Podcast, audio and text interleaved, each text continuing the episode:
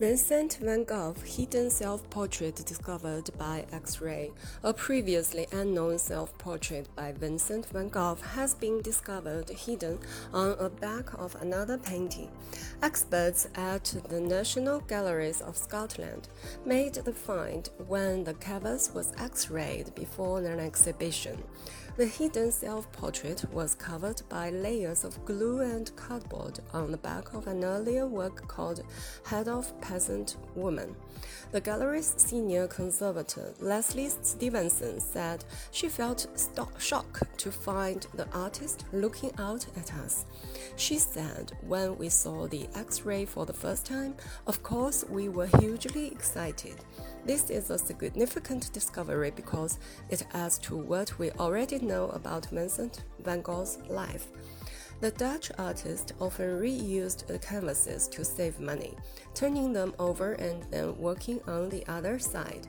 His work did not sell during his lifetime, and his fame came only after his death in 1890 at the age of uh, 37. Van Gogh became one of the mo most famous and influential figures in Western art history. Head of a peasant woman entered the National Gallery of Scotland collection in 1960 as part of a gift from a prominent Edinburgh lawyer. It shows a local woman from the town of Nuenen in the south of Netherlands, where the artist lived from December 1883 to November 1885.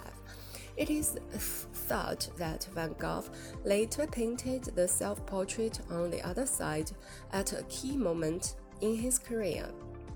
After he moved to Paris and was exposed to the work of the French Impressionists. About 15 years after his death, Head of a Peasant Woman was loaned to an exhibition at the Stedelijk Museum, Amsterdam.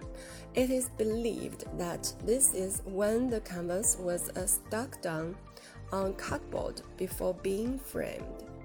It appears that Peasant Woman was considered more finished than the self portrait on the other side.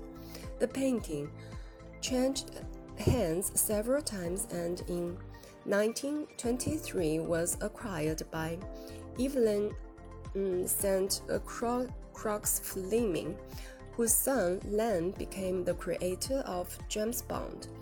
It was not only 1951 that it came to Scotland, having entered the collection of Alexander and Rosalind Maitland, who later donated it to NGS.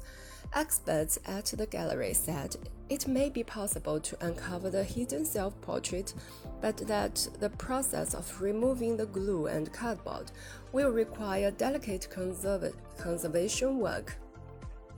Research is ongoing to work out how that can be done without harming head of the peasant woman. However, visitors to an exhibition in Edinburgh will be able to see the X ray image for the first time through a specially crafted light box. It shows a bearded sitter in a brimmed hat with a neck neckerchief loosely tied at the throat. He fixes the viewer with an intense stare the right side of his face in shadow and his left ear clearly, clearly visible. Professor Frances Flower, senior curator of French art at the National Galleries of Scotland, described the discovery as an incredible gift for Scotland. She said, Moments like this are incredibly rare we have discovered an unknown work by Vincent van Gogh, one of the most important and popular artists in the world. Several such self portraits and other works have previously been found painted on the back of earlier canvases from the Nuenen period.